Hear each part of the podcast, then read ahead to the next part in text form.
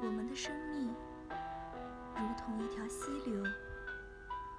孤独是他流经寂静山林时冷冷作响的轻音。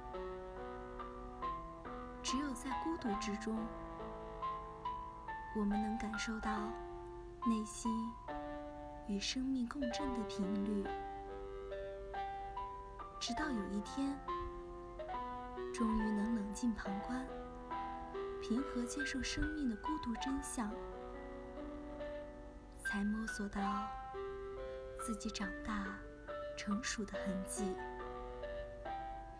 于是便开始感恩，享受这珍贵的孤独。